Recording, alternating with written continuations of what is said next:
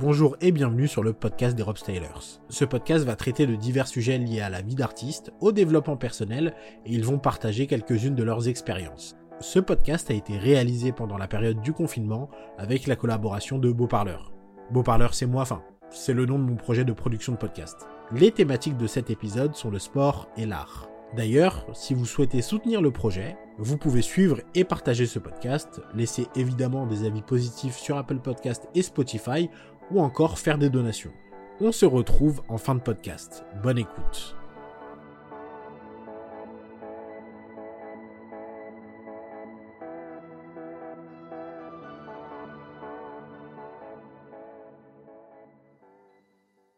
Est-ce que le rap style est plus un sport ou un art? Je dirais que pour moi, c'est plus un art de vivre.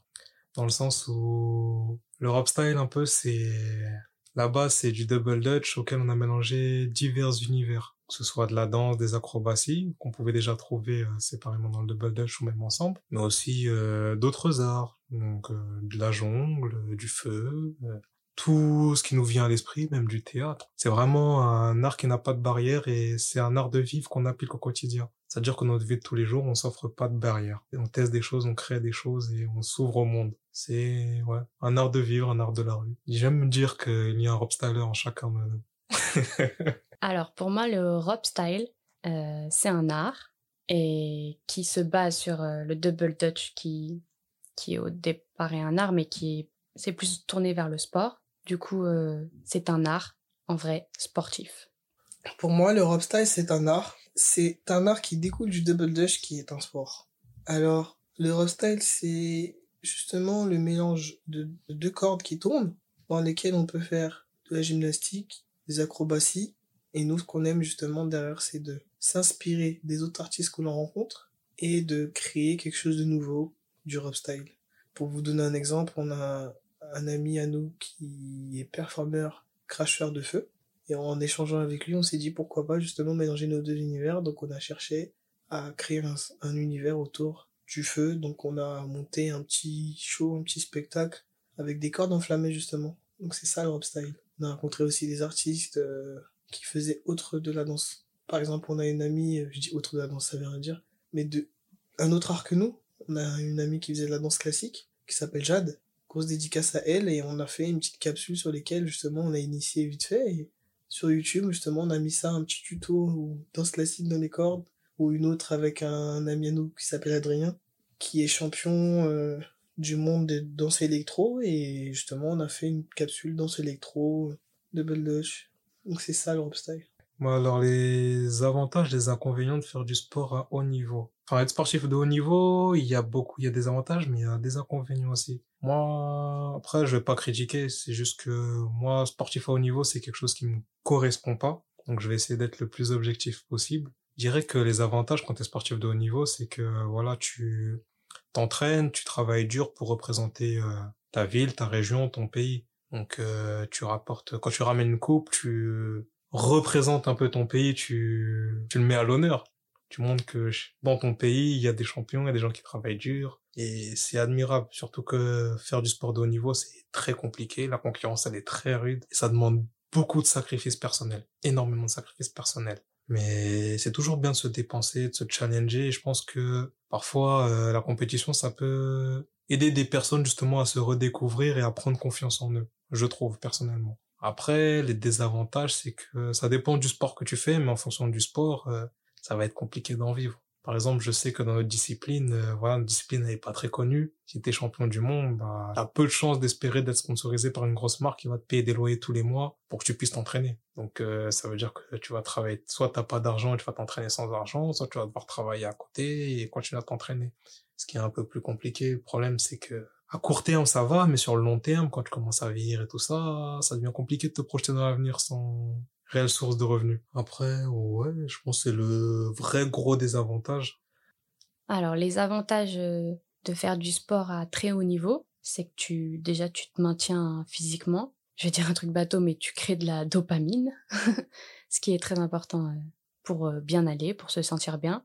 Et puis en plus, c'est en groupe, donc tu, tu crées des, du lien social. Après, euh, les côtés euh, négatifs, c'est c'est les faut faire vraiment attention parce que à très forte fréquence c'est ça peut être dangereux c'est ça peut devenir une drogue donc euh, faut faire attention. Et donc oui comme je disais les blessures aussi. Comme euh, nous on se gère vraiment euh, tout seul euh, pour pour prendre soin de nous on n'a pas des équipes comme les footballeurs et que la plupart des artistes c'est comme ça quand même euh, faut vraiment euh, faire attention parce que c'est on peut vite se blesser euh, si on connaît mal son corps et donc ça peut vite euh, dégénérer Les avantages et inconvénients de faire du sport à haut niveau. Les avantages, c'est que tu peux voyager dans le monde entier. Tu peux avoir la reconnaissance bah, quand tu prends un joueur de foot, de basket, etc. Quand tu voyages à haut niveau.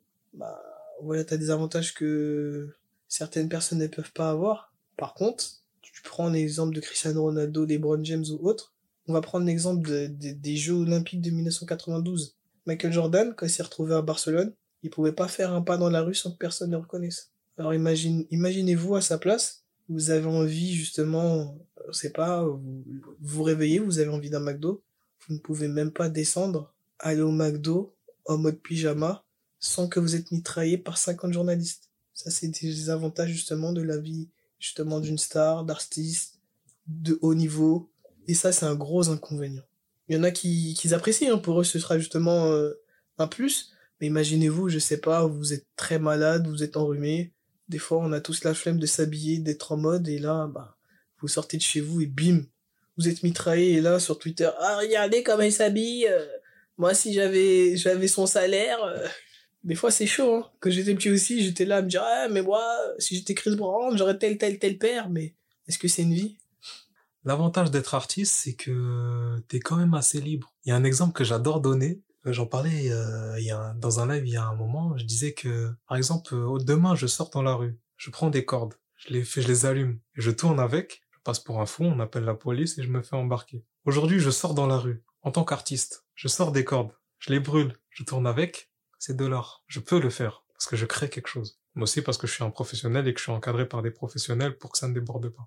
Bien entendu, ne faites pas ça chez vous. Et voilà. En tant qu'artiste, il y a des choses, t'as des libertés qui, que tu n'aurais pas forcément en tant que personne lambda ou sportif. Surtout que comme euh, je suis un artiste, bah, je suis libre de créer ce que je veux, en vrai. Et je laisse libre quoi à ma créativité. J'ai accès à des endroits que normalement, en tant que personne lambda, j'aurais pas accès. Je peux rencontrer des personnes que je ne pourrais pas rencontrer en tant que personne normale, je pense. En tant quand je dis euh, personne normale, je dis en tant que personne extérieure, personne non artiste.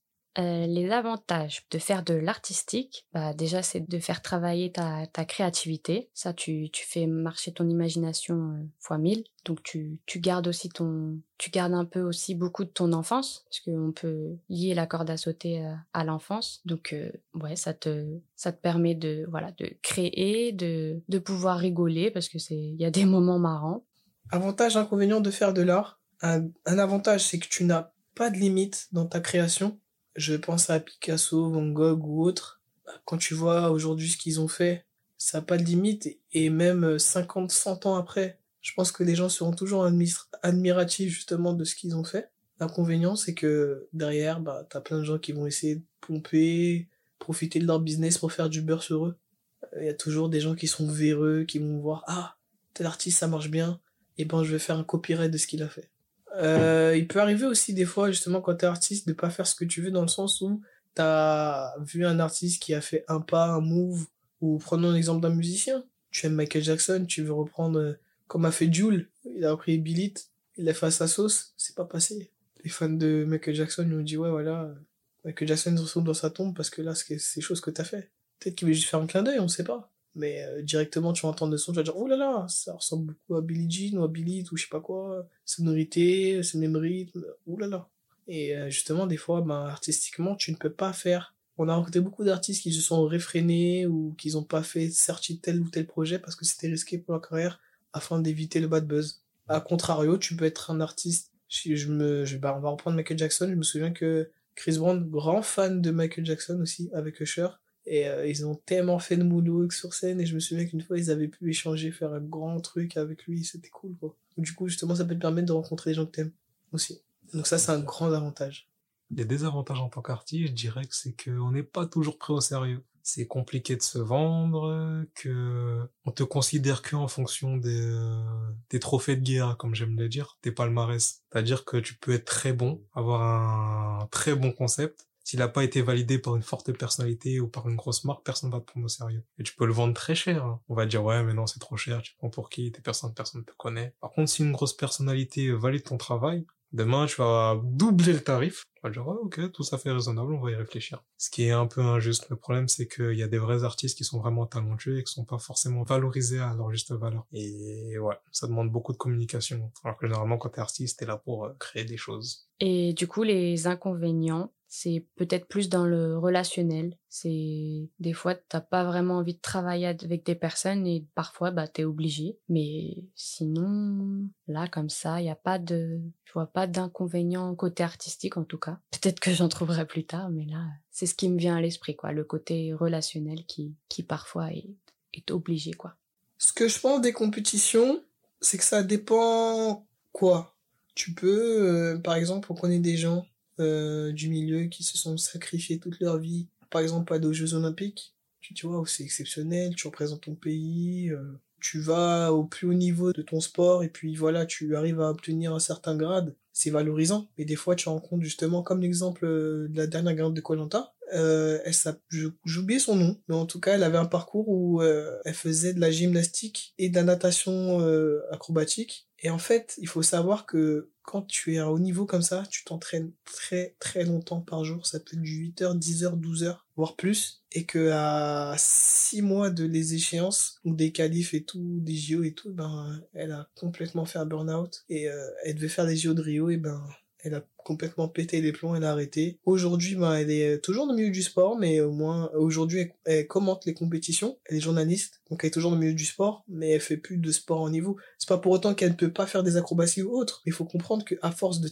tellement se sacrifier, s'entraîner, se faire mal au corps, parce que à un certain niveau, à haut niveau, à un moment, quand tu fais trop de sport, tu te fais mal, et ben, ça l'a, ça l'a dégoûté. Et ça, c'est un gros inconvénient du sport au niveau. Bah, qu'est-ce que je pense des compétitions? Alors, des compétitions, j'en ai fait étant plus jeune. J'ai démarré dans un club qui n'était pas affilié euh, à la fédération, ce qui fait que je pouvais pas faire de compétition quand on est arrivé. Et je crois même que c'est nous qui avons annoncé la mauvaise nouvelle en l'apprenant euh, d'une personne qui justement faisait partie d'un club euh, affilié. Et première fois que je fais des compétitions, c'était juste parce qu'on m'a dit que c'était interdit de... parce qu'on pouvait pas en faire en fait. J'ai considéré, ça comme un challenge. J'ai dit ah je peux pas le faire. vous allez voir, on va le faire. Je me souviens que c'était inscrit dans un club une asso jeune à Clichy. C'était inscrit, en plus de s'inscrire dans notre club euh, sur Nanterre. Et en fait, on préparait deux shows. Un show pour l'événement de Nanterre et un show pour la compétition. Et franchement, la compétition, je pense que c'est bien. C'est bien pour euh, les jeunes. Ça peut permettre à des enfants de reprendre confiance en eux, de s'inscrire dans un projet. Surtout que le double c'est une activité d'équipe. Donc les personnes vont être obligées de travailler ensemble pour créer quelque chose en commun et proposer un projet à la fin. Après, j'ai fait des compétitions. Moi, personnellement, ça me correspondait pas trop parce que ce que j'aimais dans le double dutch, c'était plus euh,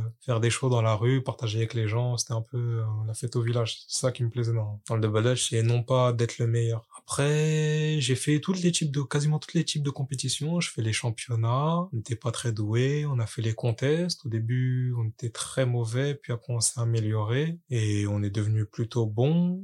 Après, j'ai fait aussi les battles en équipe et en solo. Et le problème des compétitions, c'est que pour pouvoir les juger, faut qu'il y ait des règles et faut qu'il y ait des un barème. Le problème, c'est que nous, on mélange tout et n'importe quoi. Donc, c'est pas possible de noter. C'est-à-dire que aujourd'hui, tu vas mettre ça dans ton barème, on va te proposer quelque chose de nouveau. Demain, tu vas l'ajouter, on va te proposer encore quelque chose de nouveau. Ce qui fait qu'on n'avait pas forcément notre place euh, en compétition. Donc, ce qu'on faisait, c'est qu'on parfois on proposait des shows, euh, même qui étaient hors barème, pour montrer aux plus jeunes et aux autres euh, qu'il y a d'autres choses ou parfois juste pour tester des shows. On n'a jamais vraiment... On a fini par arrêter parce que voilà, il y a des gens qui s'entraînent sérieusement faire les compétitions et on avait commencé à prendre mal aussi qu'on venait pour le plaisir alors que c'était vraiment des entraînements intensifs euh, à l'année dans un but précis.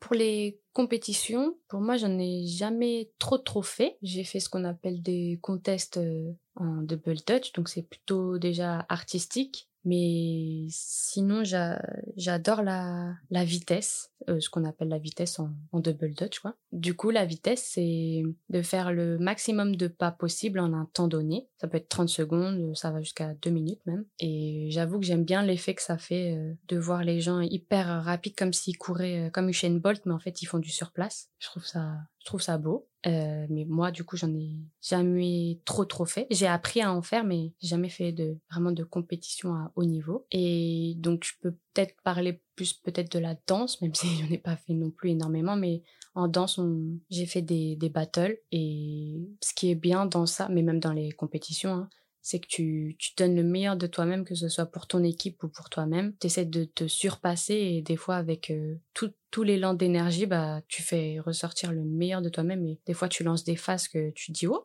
je vais vers ça moi. Donc euh, ça te fait progresser en gros. C'est comme le, voilà, comme le sport à haut niveau, comme je disais tout à l'heure, faut, faut juste pas que ça devienne quelque chose de négatif qui te donne beaucoup de stress euh, pour rien du tout quoi. C'est, faut pas oublier la base qui est de kiffer, de faire une représentation euh, la meilleure possible, de faire du mieux que tu peux et, de, partager quoi.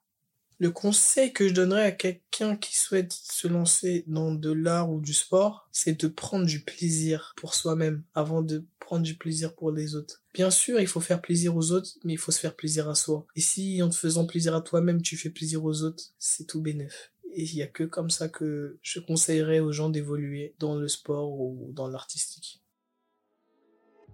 Merci d'avoir écouté cet épisode jusqu'au bout. Si ça vous a plu, n'hésitez pas à suivre ou à vous abonner au podcast pour recevoir une notification à la sortie du prochain épisode.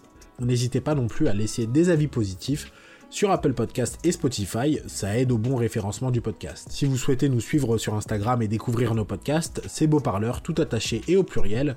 On annonce avec les ropes la sortie des nouveaux épisodes. Pour ce qui est des Rope Stylers, le YouTube c'est Rob Stylers avec la même orthographe que dans le titre. À chaque fin de mois, sortira sur la chaîne un débat avec l'équipe sur le sujet du podcast du mois. Tous les liens vers les réseaux sociaux de Brandon, Jeff et Pauline sont également en description du podcast. Sur ce, je vous dis à très vite pour un nouvel épisode.